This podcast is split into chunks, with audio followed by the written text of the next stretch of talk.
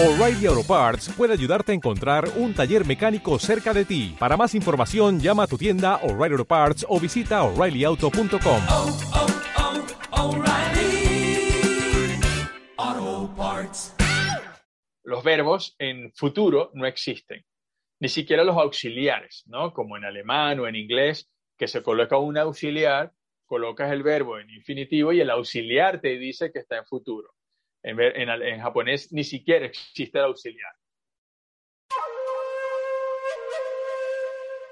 ¿Te dedicas a una carrera creativa y sueñas con estudiar o desarrollar tu carrera en Japón? Te quiero ayudar con ideas, recursos y contactos que te pueden cambiar la vida. Soy Byron Barón, educador y promotor cultural y comparto contigo lo mejor que guardo de más de 30 años en contacto con Japón, su cultura, su idioma y todo lo que estoy seguro te va a encantar. Japón es mucho más que sushi, samurai y geisha.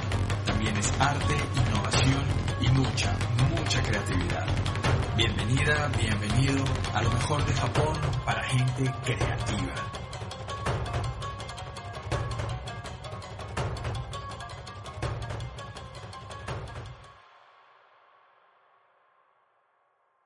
Si tú dices un verbo, dormir, pues ya, solo con eso comunicas una idea, comunicas una acción y no importa, ya van a darse cuenta que ya no es, no es tan relevante eh, una conjugación perfecta, una pronunciación perfecta.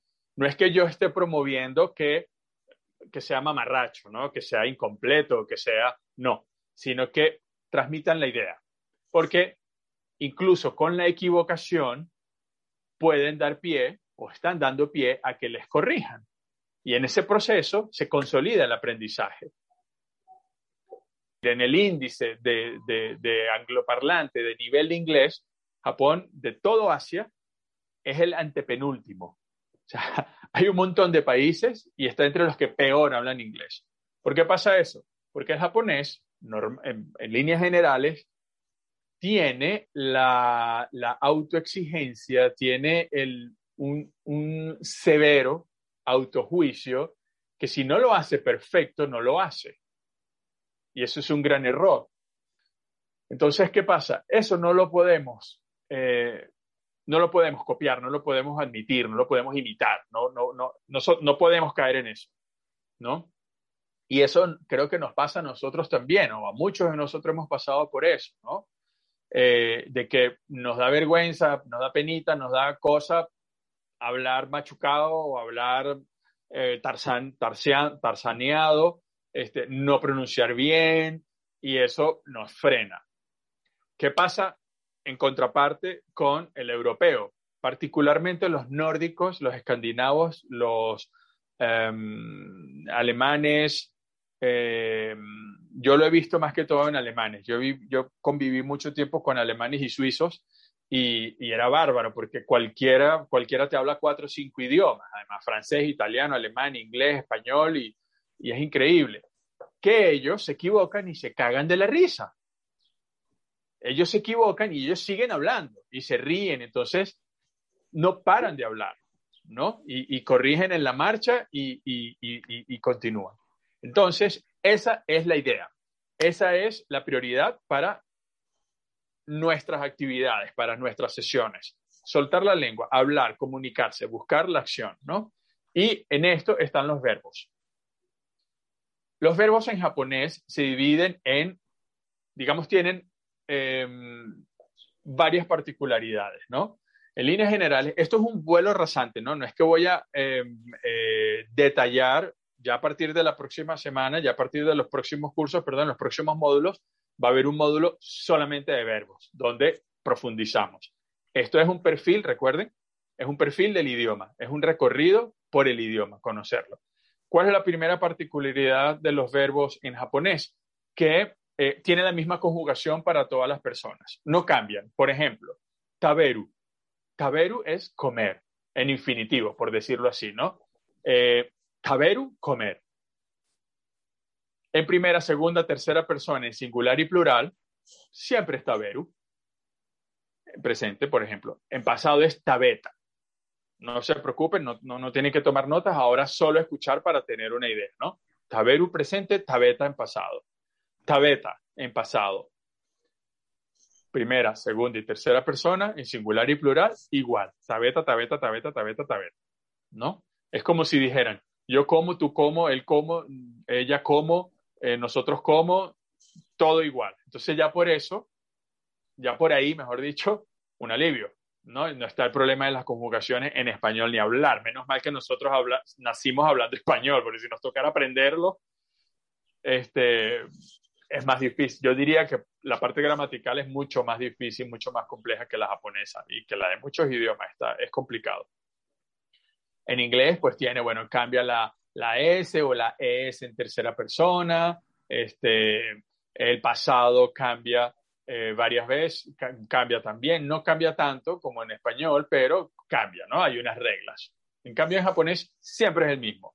Ya por ahí es, eh, digamos, la primera gran característica de, los verbos japoneses, ¿no? Más fácil de aprender. Luego se clasifican en tres grupos, que esto es más, eh, más gramática. En la conversación, pues, llega un momento que no, no, no, no es tan relevante cuando lo memorizas, cuando te aprendes ya los tres grupos, que esto se hace prácticamente para la conjugación, para entender la conjugación. Luego que lo has memorizado ya eso queda automático, va, va solo, ¿no? No, no, no tienes que estar pensando, no, no, no, no es complicado, ¿no? Entonces se clasifica en tres grupos según la terminación de los verbos. Hay verbos que terminan con el sonido, con el sonido eru, e iru, taberu, dekiru, y así pues una cantidad de palabras que no los voy a agobiar ahora con eso, pero para que tengan una idea, con el sonido eru o iru. Entonces cuando uno escucha esos verbos, ah, este es el grupo 2. El grupo 1 son verbos que terminan en eh, otras, que tienen otras terminaciones que no son eru ni iru. Los veremos más adelante. Y y el grupo 3 son solamente dos verbos, dos verbos irregulares. Suru, que es hacer, suru, hacer, y kuru, venir. Más nada. Esos dos verbos son los dos únicos verbos irregulares en japonés. Tienen una, por ser irregulares, pues tienen, eh, no siguen las reglas de conjugación de los otros dos grupos. Y ya, suru y kuru, hacer y venir. Más nada. Sigo con el, con el, con el ejemplo de taberu comer, taberu. Eh, taberu es forma de diccionario. Tabe más es la forma más. Taberu yo lo uso de forma coloquial cuando estoy conversando con amigos, en familia, con alguien de confianza. Taberu, forma de diccionario, casual. Tabe más lo uso cuando estoy con gente desconocida, con mi jefe, con compañeros de trabajo, gente que no, bueno, compañeros de trabajo no, con gente que no tengo mucha confianza tabe más. Taberu, casual, tabe más, formal. Entonces, esa división, vamos a concentrarnos solamente en eso. Esa división casual, formal, es eh, o son los ámbitos en los que se usan los verbos. Nada. Y uno automáticamente, cuando los está aprendiendo, pues ya te aprendes de una vez. La forma casual y la forma formal. La forma diccionario y la forma más. ¿Vale? Esto es importante saberlo, esto es importante tenerlo en cuenta. No es nada difícil aprenderlo, para nada. En un módulo lo aprendemos.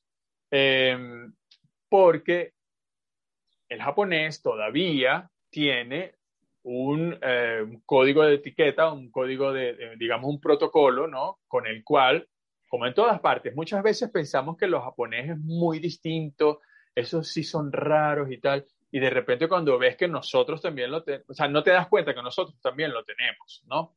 Este, uno dice, eh, sí, porque los japoneses usan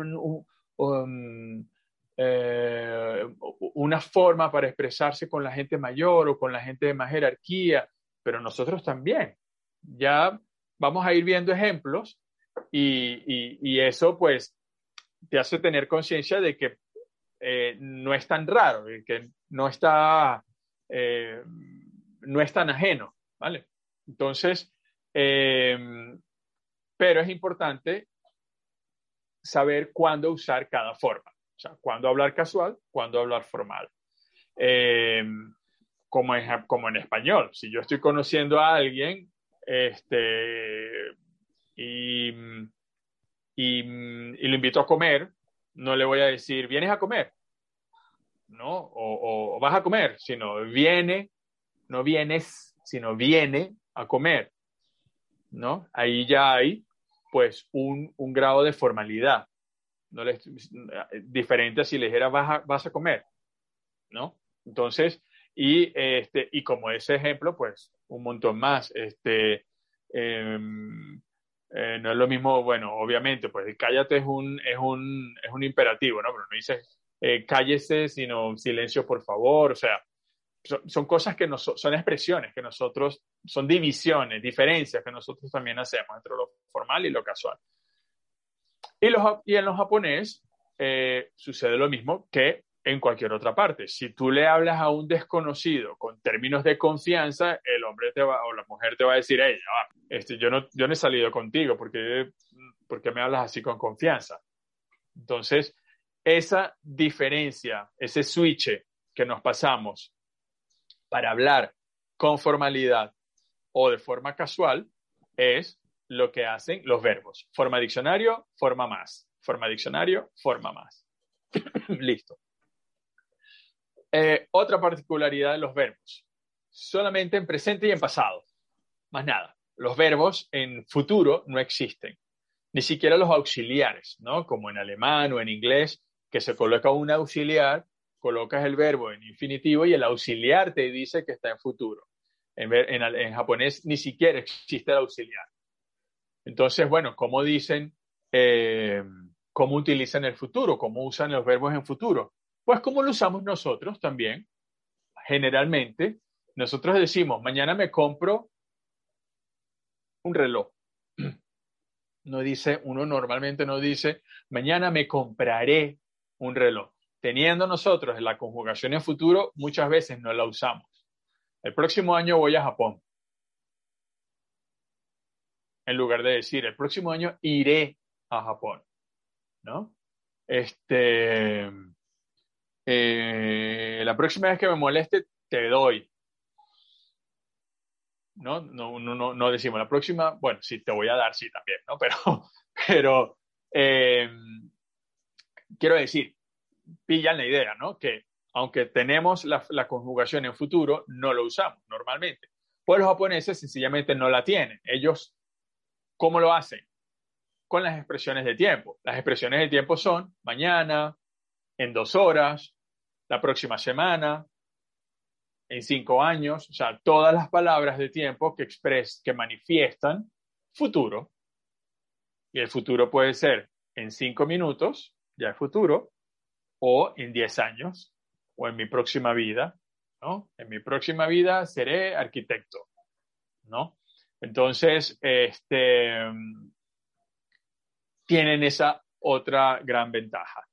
Y eh, con respecto a la conjugación, ya que hablamos de la conjugación, pues algo muy simpático es eh, eh, que el verbo tiene una raíz, los verbos japoneses tienen una raíz. Yo lo veo, me gustaría que lo vieran como si fuese, hay dos formas, ¿no? Yo, yo tengo un ejemplo para, para chicos, un ejemplo, bueno, el tema de género nos lo pasamos.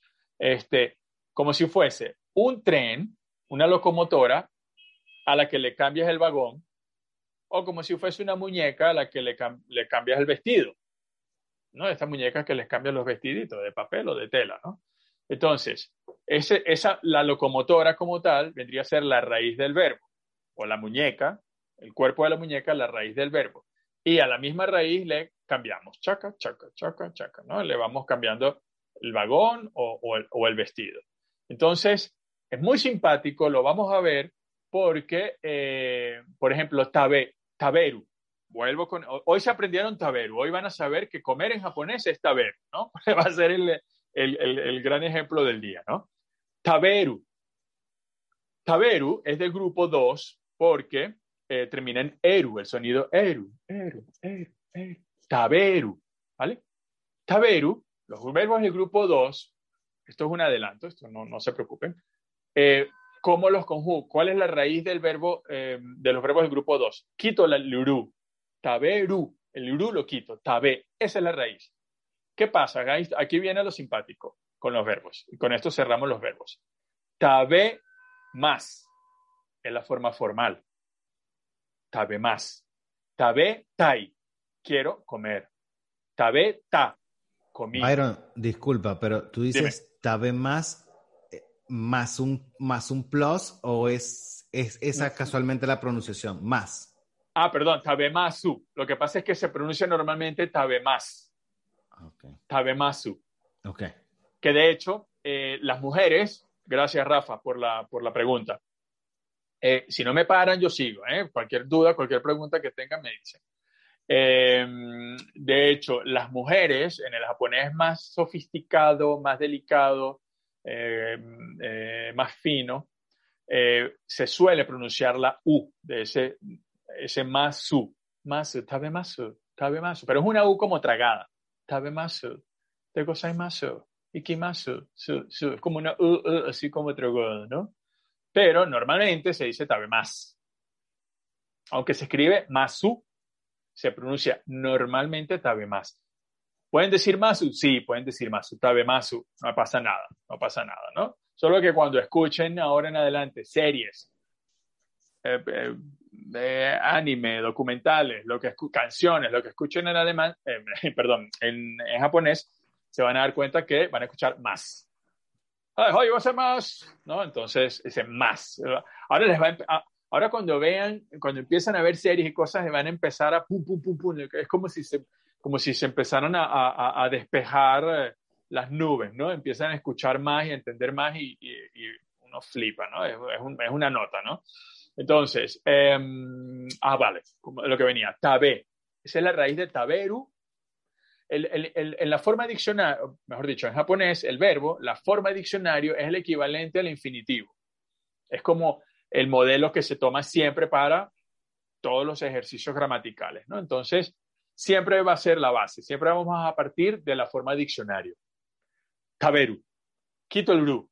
Tabe. Esa es la raíz. ¿El Taberu. gato? Perdón. Ah, perdón. Ah. Taberu, casual. Tabe más, formal. Tabe tai, quiero comer. Tabe nai, no como. Tabe ta, comí. Tabe masho, vamos a comer.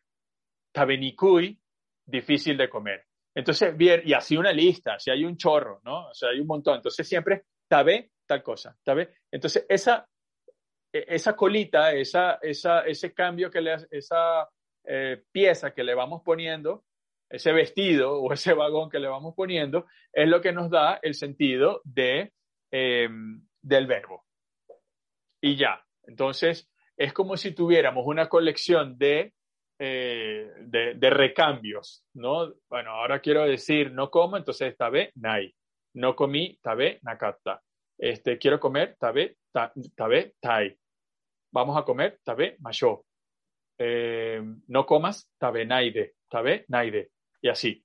Entonces, eh, ese sistema a mí me parece muy simpático, muy bonito, porque una vez te prendes el, el- el significado de cada, de cada pieza, de cada anexo, por decirlo así, este, pues ya, ya, ya con y, eso estás y esas conjugando. piezas de recambio, como tú dices, son siempre las mismas para todos los verbos. Sí, Ah.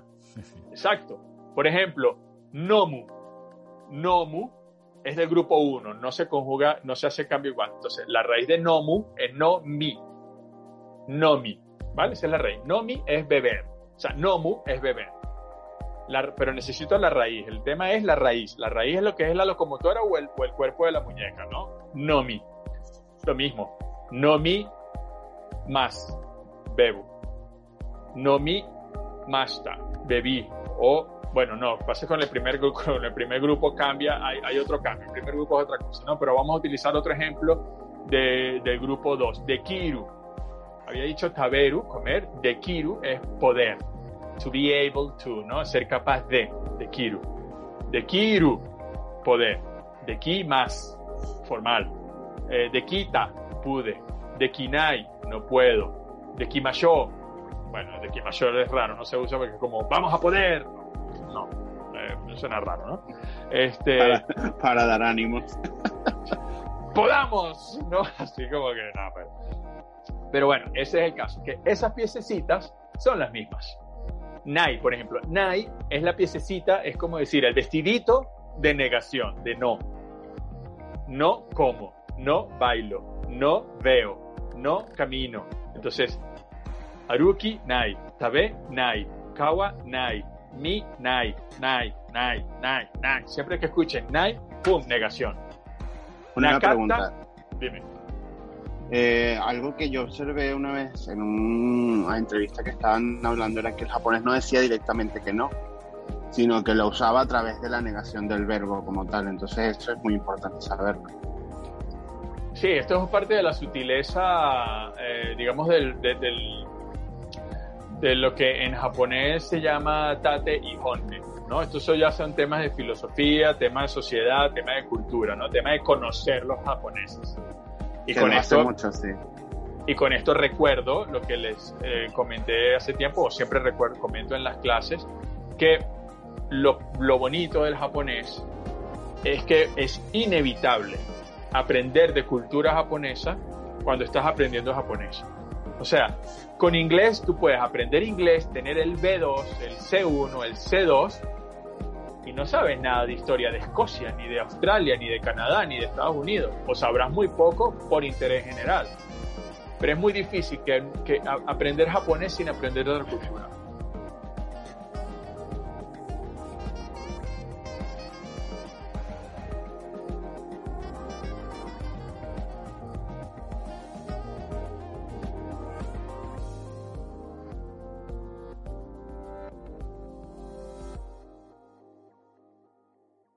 If you only have a 401k, you're not getting the most for retirement. Wait, what? Add a Robinhood IRA on top, then they'll boost it by 3%. You can do that? and if you transfer in any retirement account, you get 3% on top of that. Is there a limit to the match? No limit. Robinhood Gold gets you the biggest contribution match of any IRA on the market. Sign up for Robinhood Gold at Robinhood.com slash boost by April 30th. Subscription fees apply. Investing involves risk. 3% match requires gold for one year from first match. Must keep IRA for five years. Match on transfers subject to additional terms and conditions. Robinhood Financial LLC member SIPC.